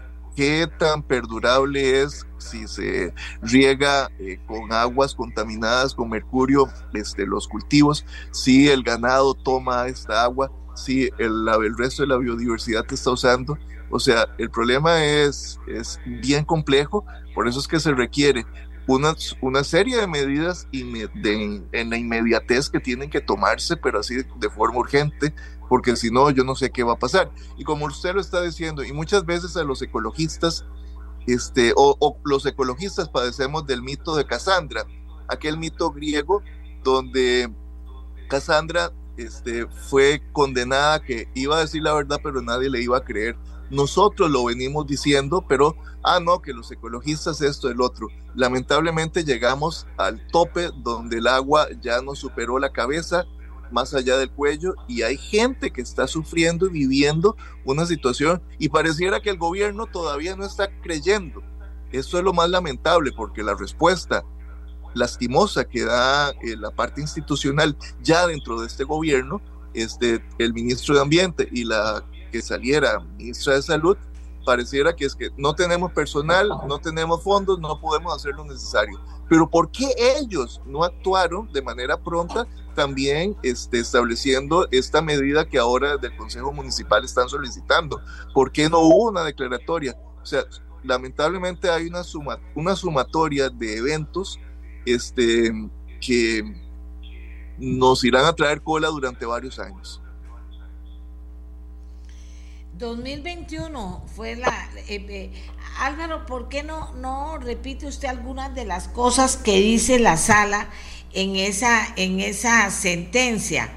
que yo la tuve, qué letra más chiquitilla, pero ayer tarde pude ver, y dicen cosas que, que dice uno, pero ¿cómo es posible que, que que siendo la sala tan clara no hayan hecho nada. O sea, es, son esas cosas que uno no llega a entender de parte de los que estaban y los que están ahora. Pero esto pasó cuando estaba toda la gente en el 2021 y vea por dónde vamos ya. Eh, o sea, esto, para decirlo de alguna manera, no es jugando, que, los, que no es algo que se le ocurrió a la gente de un día para el otro. Se les dijo, se les explicó, se les ordenó y no pasó nada y no pasó nada. Voy a, yo saqué algunas de las de, de lo que señalaba la de lo que señalaban en, eh, en la en el por tanto eh, digo en la sala en la sentencia es que fue una verdadera regañada él dice que no puede ser que el Estado tenga una actitud pasiva, se lo dijo a, él, a los del 2021,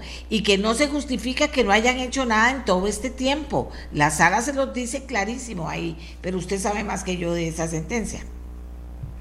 Sí, efectivamente, como mencionaba, o sea, fue una eh, verdadera regañada, este, y para que quedara todavía más claro, eh, dice que como hay un nuevo gobierno, que al final de cuentas el poder ejecutivo es el mismo, independientemente de quién esté ocupando los cargos de, en los ministerios, eh, la sala constitucional lleva esto y menciona a la anterior o a la saliente ministra de salud y al actual ministro Frank Stattenbach como responsables y se les dice tienen que cumplirlo.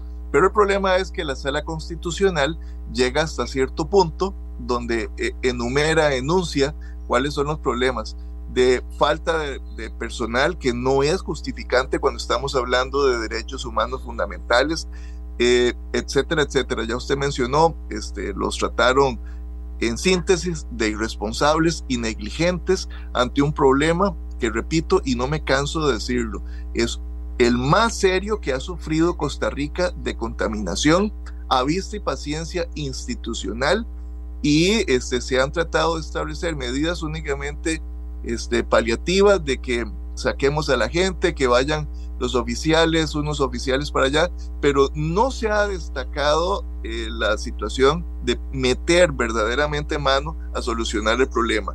Y estamos hablando de una sentencia ahora pues de obediencia a la autoridad bien clara. Esto es desde el 2021. Esto es desde el 2021. Es que eso es lo que yo quiero hacer énfasis. Esto es desde el 2021. O sea, eso es una vergüenza. Sí, es correcto. Y lamentablemente... Y la sala cuarta pintada. Y la sala cuarta pintada. O sea, entonces dice uno, bueno, ¿en qué creo en este país? La sala cuarta pintada a una orden y no le hacen caso. Desde el 2021. yo creo, yo creo que incluso esto debería ser llevado ante la Corte Interamericana de Derechos Humanos precisamente por todas las comunidades que se están viendo afectadas, porque aquí el Poder Ejecutivo está desobedeciendo mandatos en protección de derechos humanos fundamentales. Y como usted lo dice, si no se le hace caso a la sala constitucional, pues tendrá que irse a otra instancia más alta, que en este caso sería la Corte Interamericana, para ver si la Comisión Interamericana de Derechos Humanos al menos establece alguna medida este, preventiva urgente ante eh, la evidencia que estamos hablando hoy aquí, pero que ya desde hace varios años se quedó en blanco y negro en un documento. Con letra pequeña, como usted dice, pero ahí está, en blanco y negro, y todos los funcionarios este, involucrados conocen esta sentencia, pero se han hecho de la vista gorda. Bueno, aquí yo estoy trabajando mientras que lo escucho, les pongo mucha atención a todos, con el AIA para ver si podíamos tener al presidente ejecutivo del AIA que dijera la posición del AIA en esto, qué va a hacer. Me están gestionando que sea don Rafael Barbosa, director de la gestión de asadas, y le estoy preguntando si él es el que podría referirse al tema de la contaminación ahorita y que va a ser acueductos y cómo se va a atender a esa gente. Y ya mañana nosotros podemos tener, eh, podemos tener a más gente que pueda hablar de esto, porque si usted se da cuenta, les hablo a nuestros invitados, que son tres que nos están esperando. Eh, eh, le hablo a don Juan Diego González, a Paulino Cambronero, le hablo a Álvaro Zagot. Si usted se da cuenta, esto se convierte en algo que tiene que ser más que burocrático, tiene que ver alguien interesado en que esto no se atienda siendo tan serio y tan grave como es. O sea, eso es lo, que, lo que yo quiero recalcar. Sí, adelante.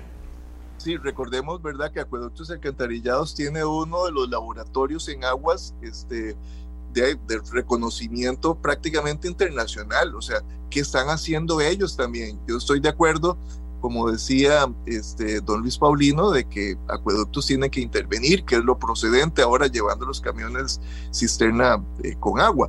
Pero, o sea, ese laboratorio, esos recursos que existe de parte del Estado en acueductos alcantarillados, también tienen que entrar a, a moverse.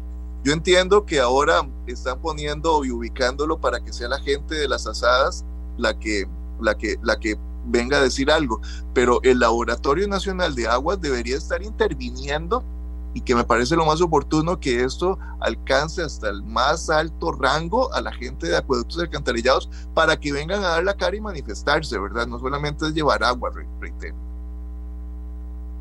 Y, y si la sala lo dijo, no es porque, porque coge un chisme o sea, es que eso es lo que digo.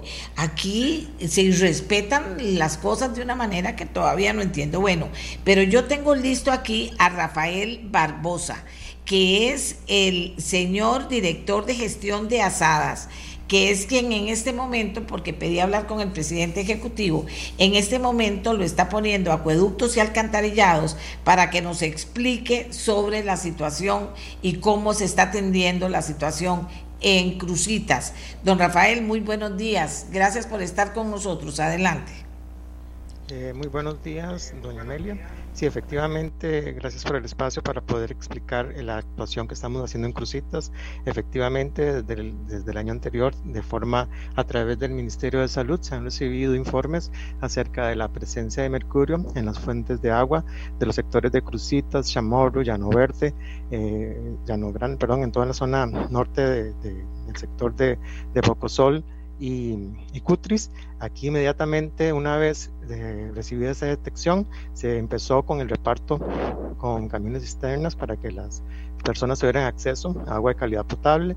Esto ya se está entrando de forma diaria con los camiones cisternas. Ayer se hizo la declaratoria por parte del Comité Municipal de Emergencias para para que se defina esta emergencia y ya poder, digamos, completar las acciones. Si bien es cierto, ahora nos hemos enfocado principalmente en el acceso al agua a la población como, una, como la primera medida de, salud, que en este caso es acceso al agua potable. Esta, ya, esa situación ya, la, ya se está realizando. Y la siguiente etapa, por supuesto, que es la, la, búsqueda definitiva. También comentarle que desde el Laboratorio Nacional de Agua ya se están haciendo también los muestreos y seguimientos a cada una de las este, del, del servicio que, de la zona, de las fuentes y calidad del agua, que es muy importante también estarle dando este monitoreo como parte del proceso de remediación y también ya la solución definitiva este, también está muy de la mano de la declaratoria de emergencia para poder ejecutar un proyecto. Es un proyecto que ya se había venido este, analizando pues, anteriormente, ya se tiene de hecho una primera este, identificación del proyecto, una solución de ampliar eh, la zona de cobertura de una asada para poder cubrir toda esa zona norte eh, de, del cantón de San Carlos. Sí tenemos una condición muy particular que está incluida, por lo tanto, que era muy importante también la declaratoria de, de emergencia que en este momento sí está siendo en, trámite, que es la, eh, el acceso. Realmente una de las situaciones más críticas que hemos tenido para el reparto de, de agua ha sido las condiciones de caminos en algunos sectores. Por ejemplo, hoy ya, ya ingreso maquinaria para empezar a mejorar las condiciones, pero sí, sí es parte integral de las soluciones. Y por supuesto que nosotros en primera instancia hemos atendido lo que es el acceso al agua, garantizando los, los ingresos a, a las escuelas y demás lugares eh, primordiales, pero también este, recordar que esta es una situación que hacer este tipo de contaminaciones difusas que también requiere una intervención integral de muchos actores. Entonces, eh, nosotros por nuestra parte y nuestras competencias estamos atendiendo el suministro de agua, que como le digo ya está, eh, está en ejecución, más bien lo estamos fortaleciendo día a día, estamos haciendo repartos hasta en lugares donde no ingresa el camión cisterna a través de, de, entrega de recipientes a, las familias eh, y esa parte, pues, como les digo, garantizar primero la seguridad del acceso al agua, la cual está completada y, con la declaratoria de emergencia empezar a continuar con la reparación de caminos y la solución definitiva que ya es una, una, una situación integral. Pero que estamos hablando de que son, necesitamos los recursos para para destinarlos ya en la solución final, aparte de también ya las, de los aspectos de remediación y demás, que, esos trascienden, digamos, a la IA, pero con la cual por supuesto que formamos parte. En Doña Amelia, en resumen, esas son las acciones que hemos estado ejecutando en Crucitas a partir de la, detección de, mercurio y el seguimiento que seguimos dando a, a cómo va avanzando este, la detección y como le digo, ya, ya todas las dependencias del área relacionadas, el Laboratorio Nacional de Aguas, a través de nosotros como sugerencia también de, de atención de comunidades, estamos eh, poniendo nuestra parte, por lo menos para garantizar inmediatamente el acceso al agua potable y este, ya, la, ya la ejecución de la solución definitiva, esa ya es una solución a mediano plazo porque sí es, una, es un proyecto de inversión importante para cubrir toda la zona norte de Cutris y, y poco sol que están viendo afectadas por esta detección de mercurio. En, su momento esas son las acciones que estamos ejecutando. Me van a ayudar también en acueductos a tener mañana alguien que nos hable de cómo afecta esta contaminación la salud de las personas, el hecho de que los animales estén eh, tomando esa agua, el hecho de que las plantas y las verduras y el alimento esté siendo regado con esa agua. También quiero hablar de eso con alguien de acueductos que estoy segura que debe saber. Voy a buscarme a alguien más por otra parte para que mañana podamos hacer conciencia sobre el tema. El presidente... Eh, eh, del Consejo Municipal de San Carlos, ¿qué piensa de lo que nos acaba de señalar acueductos y alcantarillados? Eh, yo creo que aquí eh, don Rafael Barbosa da un punto que es esencial en esto y es que el presidente de la República declare esta situación de emergencia, lo cual le permitiría a, acueductos y alcantarillados, a la municipalidad, a la Comisión Nacional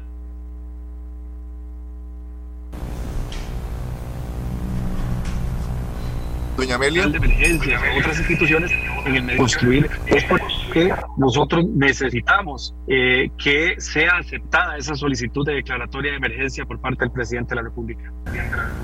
Ok, eh, sí, don Álvaro.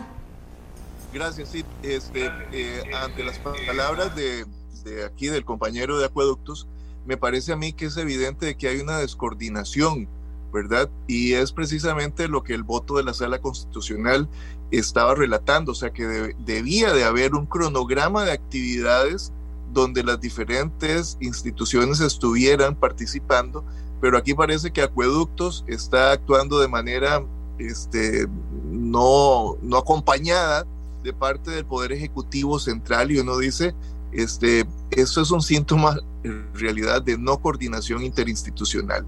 O sea, no es posible de que eh, eh, Acueductos tenga que esperar una declaratoria de emergencia, no es posible que la municipalidad sea la que tenga que decirlo y pedirlo, este, y que no exista todavía ese plan que la sala constitucional desde el 2021 le ordenó a la parte eh, ministerial que tenía que hacerlo. O sea, aquí parece que todo el mundo está como a, a, lo que está ocurriendo en este momento, apaga incendios, pero no están coordinando. En buena hora se está haciendo algo, por supuesto, pero esto es lo que evidencia eh, rápidamente, así en síntesis, las actuaciones que están, están enseñándonos y mostrándonos usted en su programa hoy en día. Bueno, mañana vamos a hablar de qué significa que nos estemos preocupados porque está contaminada el agua con mercurio, porque creo que esa parte también la tenemos que conocer, tenemos que profundizar en eso.